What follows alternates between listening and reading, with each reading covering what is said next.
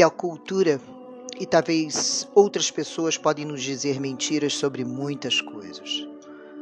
Mas existe esta nítida verdade. Nós podemos crescer e podemos nos libertar mesmo quando estamos em prisões de muitos tipos ou de qualquer tipo.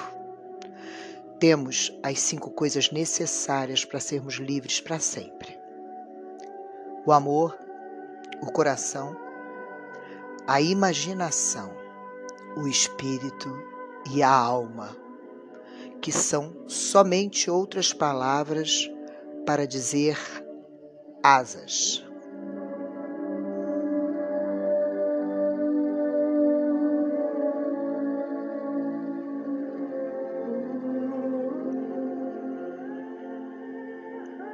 Maria, Maria. Hoje é seu dia, 8 de setembro. Maria ainda representa um desafio histórico, por outros, sobretudo aos olhos da fé. Transformou-se em um paradigma feminino para toda a cristandade. Se doutrinariamente é errado adorá-la, já que a doutrina diz que só se pode adorar a Deus, ela representa algo como uma deusa oculta. Uma deusa oculta. A proliferação de suas festas e das orações privadas a ela passou a ser uma característica na maioria das colônias cristãs, o que indica o seu papel privilegiado nas devoções populares, enquanto a Ave Maria, oração em seu louvor e os hinos tornaram-se elementos destacados na literatura e no culto institucional. Considerada master eclesiar, com ênfase em sua feminilidade, suavidade e humanidade, abaixo de Jesus Cristo, hoje é o nome mais evocado na religiosidade popular e o feminino mais próximo da comunhão.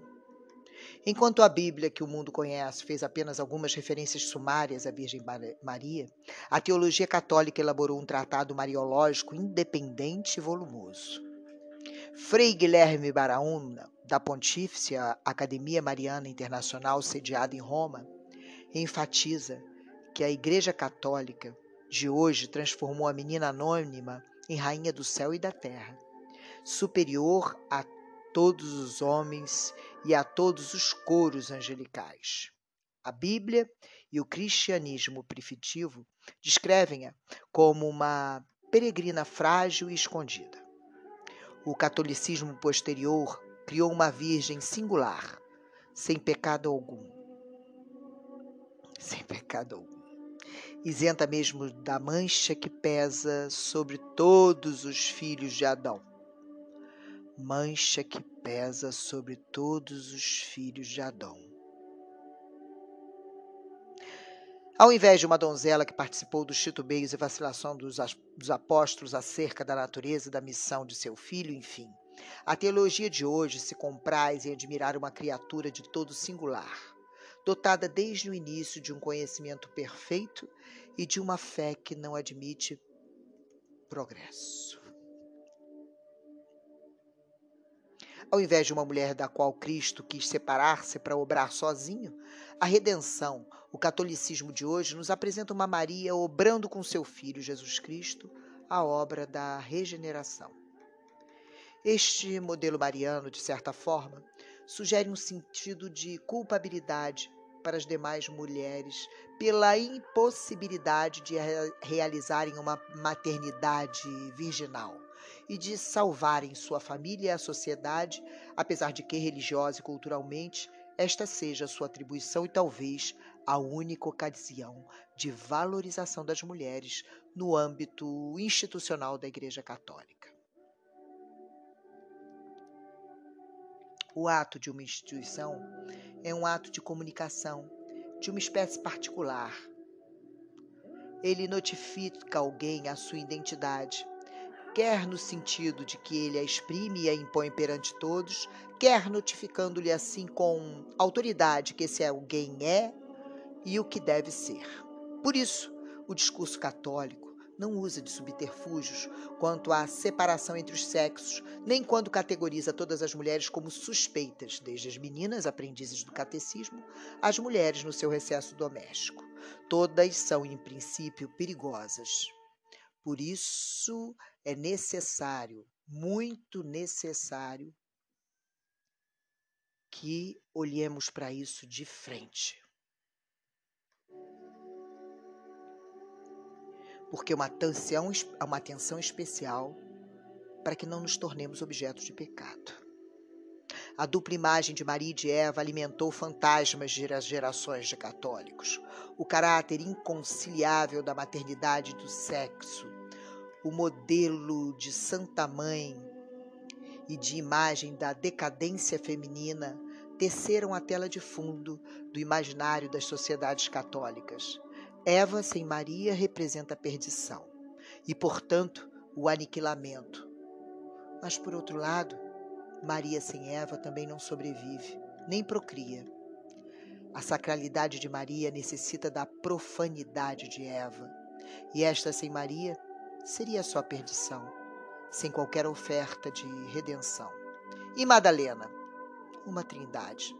Na verdade, todas e cada uma delas traduzem em nós a inteireza e a dignidade que cada uma de nós carrega em seu olhar.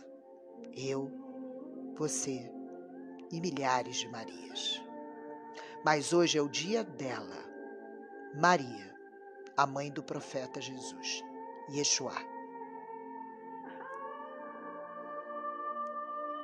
Ao entrar na capela e se deparar com uma imagem de Maria, Morgana conseguiu sentir a presença e o poder desta deusa, fazendo-a compreender que ela jamais tinha se retirado do meio da humanidade, sempre presente no coração de homens e mulheres, no mundo, da mesma forma como estava e ainda estaria em Avalon. Maria era a própria deusa, mas sob a roupagem cristã. Este é um trecho do livro Brumas de Avalon, de Marion. Desta forma, o livro As Brumas de Avalon nos possibilita, mesmo diante da tentativa de apagamentos e marginalização das antigas deusas, o contato com o imaginário. A respeito delas, que permanece de forma ressignificada em Maria, uma vez que a obra é um objeto cultural produzido por humanos. O próprio contexto da obra de Brandley, Marion Zimmer Brandley, escrita em 1979 e inserida no período dos movimentos de neopaganismos da segunda metade do século XX, permite que percebamos o entrelaçamento da presença dos atributos das deusas antigas em Maria. O século XX foi caracterizado pelo surgimento de diversos novos movimentos religiosos, tendo em vista que as instituições religiosas tradicionais e suas doutrinações já não respondiam mais aos anseios de muitos sujeitos modernos. Os questionamentos advindos dos movimentos de minorias e da contracultura, contribuíram para um cenário de perda de terreno das religiões tradicionais e o favorecimento da ascensão de novas espiritualidades, quando os ideais libertários e as cosmovisões dessas religiões demonstraram-se alinhados com o fenômeno da revolução cultural que ocorria naquele momento, se desenvolvendo principalmente entre as décadas de 60 e 70. Surge a corrente das deusas, sacerdotisas, sagrado feminino e tudo que nos faz hoje, dia 8 de setembro, florir nossos altares para dizermos sim muitas preces para Maria.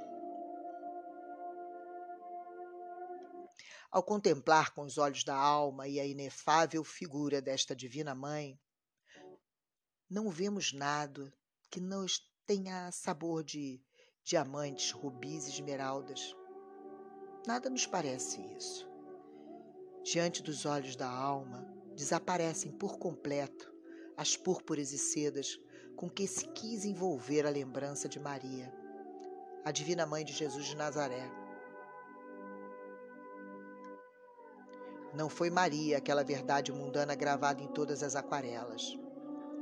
Com os olhos do espírito, só contemplamos uma Virgem morena queimada pelo sol do deserto Ante nossos atônitos olhares espirituais, apagam-se esbeltos corpos e rostos provocadores de figuras femininas, para aparecer em seu lugar uma mulher singela, de pequena estatura, corpo magro, rosto pequeno e ovalado, nariz achatado, lábio superior algo saliente, olhos ciganos e ampla fronte.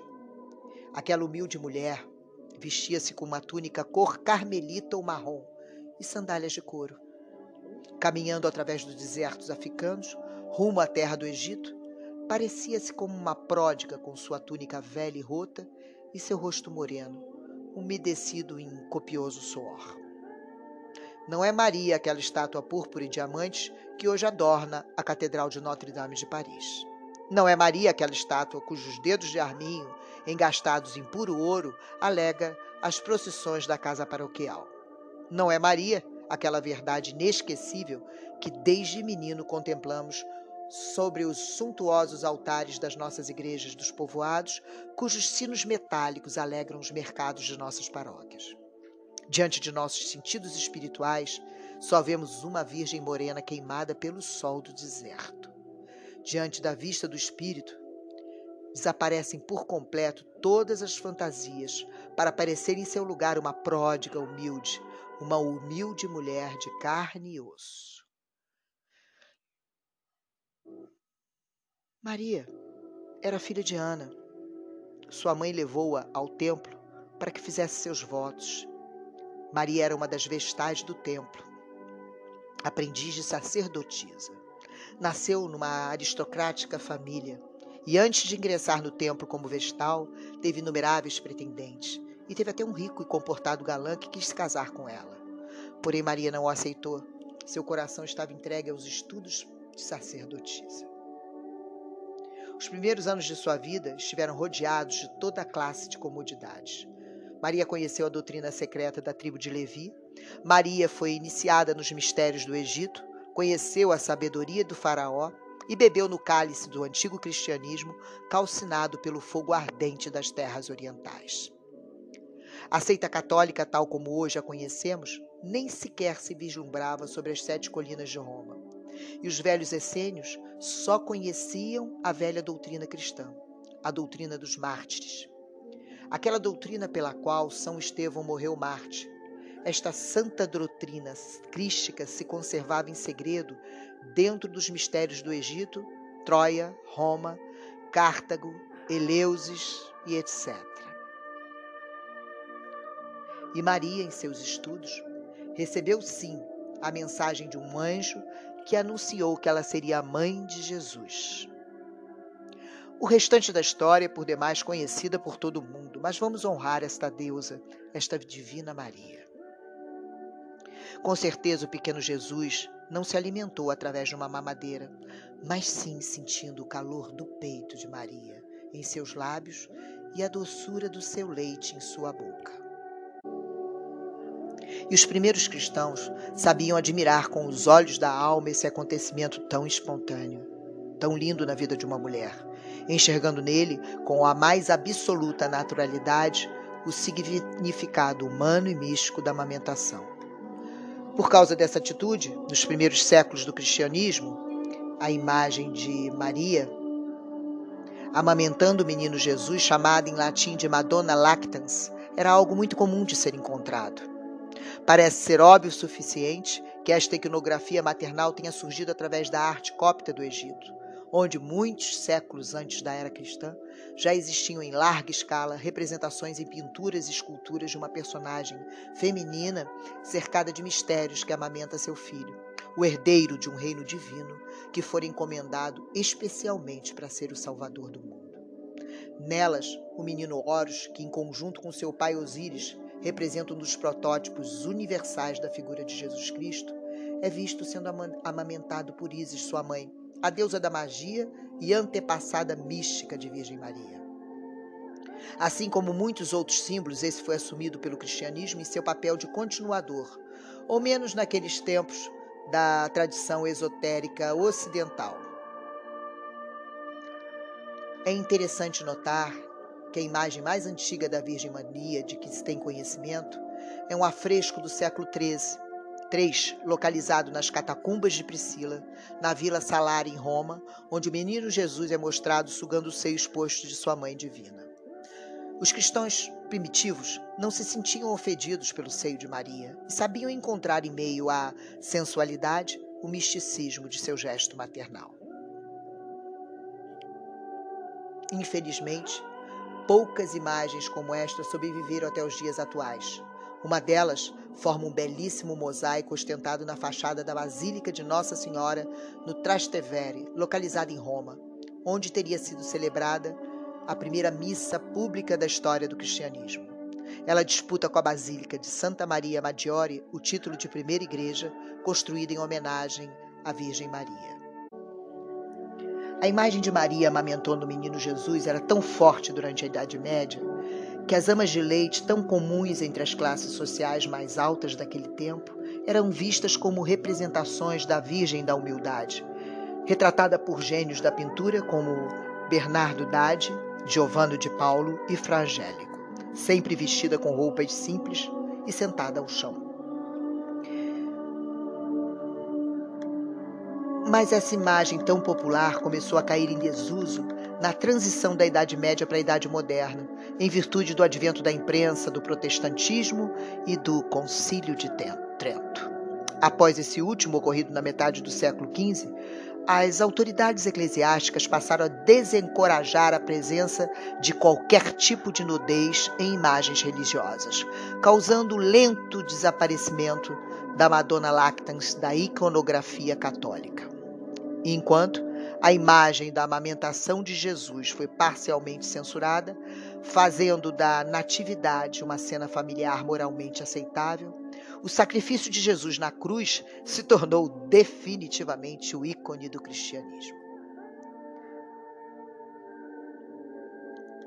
Por mais que as circunstâncias descritas acima tenham obliterado a sensualidade do seio de Maria e com ela o seu misticismo, o esoterismo mantém viva esta representação da maternidade como um elemento de acesso ao conhecimento gnóstico oculto e secreto, pois não haverá o praticante das ciências ocultas desbarrar em jogos dogmáticos e na distorção da natureza sagrada da sexualidade humana.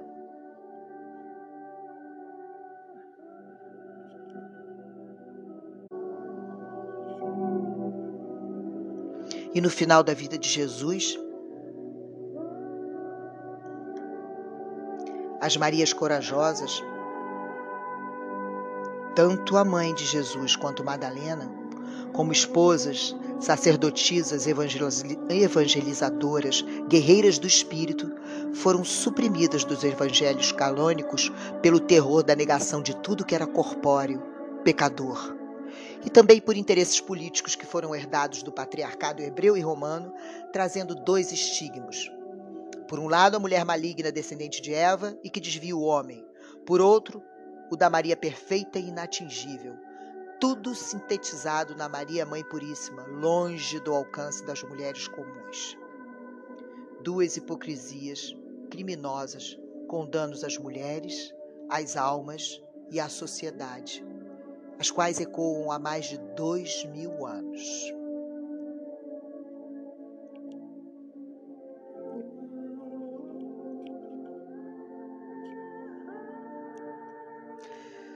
Libertando-nos ao libertar a mulher forte, com Clarissa Pinkola Esther. O livro Libertem a Mulher Forte, do qual trago o rito La Posada todos os anos e que meu livro já está todo, todo, todo assinalado. Meu livro Libertem a Mulher Forte é vivo e vive em mim. Graças a essa mulher, essa escritora, essa autora maravilhosa. Ao abordar o arquétipo de Nossa Senhora fora de um conceito institucionalizado, mas sem recusar a espiritualidade, ela afirma a necessidade humana de uma mãe abençoada que cuida, liberta, cura. Nossa capacidade humana está intrinsecamente relacionada com a necessidade de externalizar ou o ânima, ou seja, libertar a mulher forte que existe em todo ser humano, seja ele homem ou mulher. Tudo que temos de fazer é lembrarmos-nos dela, e ela vai estar instantaneamente conosco, ensinando, focalizando-nos, ajudando-nos a ver de verdade. Como o que em Yiddish antigo é chamado de Mens, o lugar da sabedoria inata, o que no budismo é denominado Bodhi, um lugar de sabedoria, o que nós latinos chamamos de ser humano, ou seja, o que aprendeu através de provocações a se tornar um ser humano de verdade. A leitura por trás do símbolo do mito pode dizer muito sobre o inconsciente. A exemplo de Afrodite, que representa a imagem da amada e da amante, Hera, que representa a esposa arquetípica na visão patriarcal, Poseidon, ondas de emoção ou raiva, entre tantos outros que ajudam a humanidade a entender aquilo que está na sombra. O mito da mãe abençoada está em reconhecer e materializar a luminosidade que habita em nós, gerando inteligência afetiva, gerando apreciação. Essa generosidade oceânica da mãe tão incomum em nossas culturas modernas, que usam interminavelmente a guerra e os termos da morte para quase tudo, foi isso que transformou a maior parte da minha ira numa atitude de compreensão, diz Clarissa, muito mais misericordiosa, em nome do autoconhecimento, da paz e da misericórdia pelos outros. Continua ela. A sociedade pode matar almas luminosas inteligências afetivas ao ensinar que meninos precisam ser violentos, cruéis, machistas e meninas precisam ser belas, recatas e do lar. As instituições religiosas podem engessar almas luminosas ao descartar o amor e o corpo em detrimento da procriação. A família pode esquartejar uma alma luminosa quando afasta a criança do amor da mãe abençoada. São várias as possibilidades de queimar a mulher forte e gerar uma sociedade violenta, suicida e de sonhos desfeitos. Às vezes, o vazio não é um vácuo, mas sim uma longa gestação. A gestação, pelos parâmetros do ego, é sempre longa demais.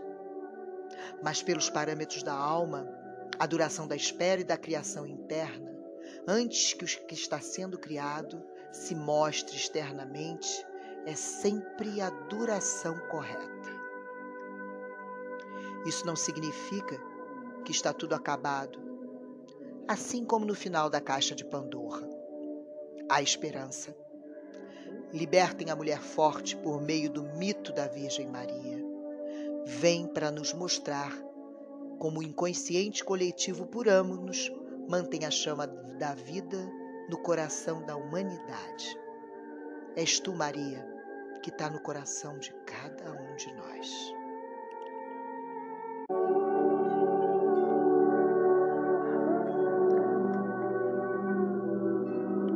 Terminamos nossa celebração e homenagem a Maria nesse dia com uma bênção do livro de Clarissa Píncola Estes.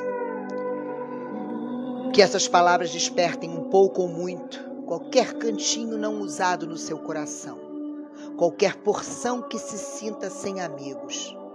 Se não for mais nada, a mãe abençoada é de fato isso, a amiga máxima de quem não tem amigos.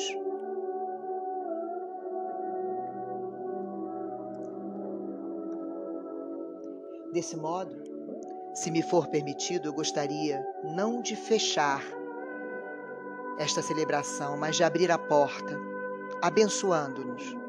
Se você quiser receber a bênção, incline só um pouco a sua cabeça e abra a mão, com a palma para cima, de qualquer.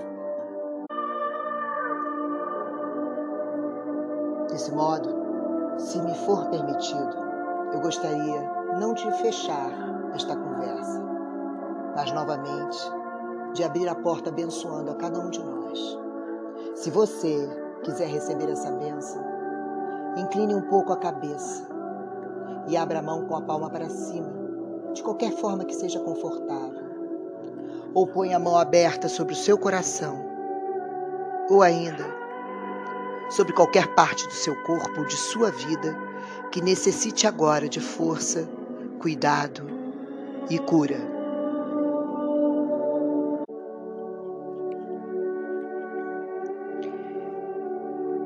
É assim que os antigos fiéis de nossas famílias de imigrantes ensinaram a receber a graça benéfica da Mãe abençoada. Vamos à bênção. Bênção da Mãe abençoada. Esta é a minha prece por, para e sobre sua cabeça. Nós te elevamos para que tua alma seja vista pela Mãe da Misericórdia. Ela que espia por vão, vê através de fendas e nos cantos onde as almas continuam a se esconder em busca de refúgio. Ela, que é o coração imaculado, te vê facilmente, te acolhe com carinho, se lembra de ti com amor, pois ela é espelho dos céus, torre de marfim, lâmina de obsidiana, estrela das águas, trono da sabedoria. Nós te levamos para que a Mãe abençoada veja tudo do que precisas agora, para produzir bondade e contentamento, cura e saúde, compreensão e amor, para ti e teus entes queridos, de todas as formas possíveis.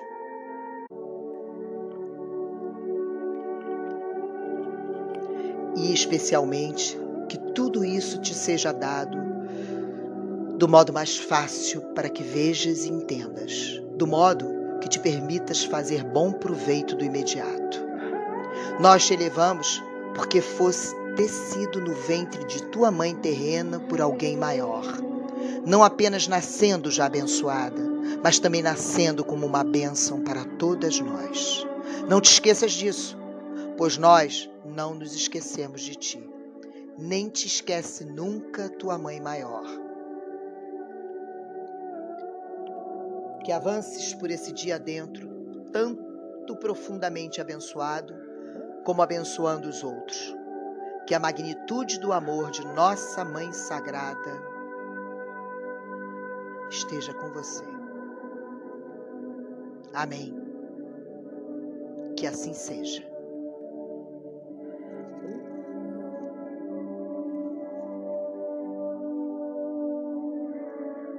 Eu sou Carla Gamba buscadora de mim e ativadora em cada uma de vocês da busca de si.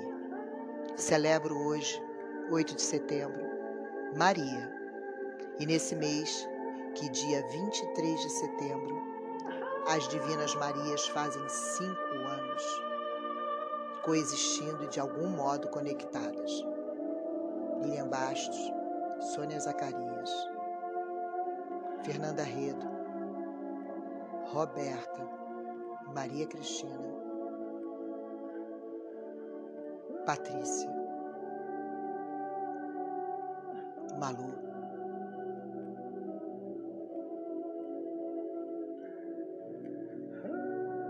Anis Fraga, Sandra e todas as mulheres que estiveram em torno da nossa fogueira. Que Maria abençoe as Divinas Marias e a todas nós. Esta música é a Ave Maria de todas as seitas de Oswaldo Montenegro.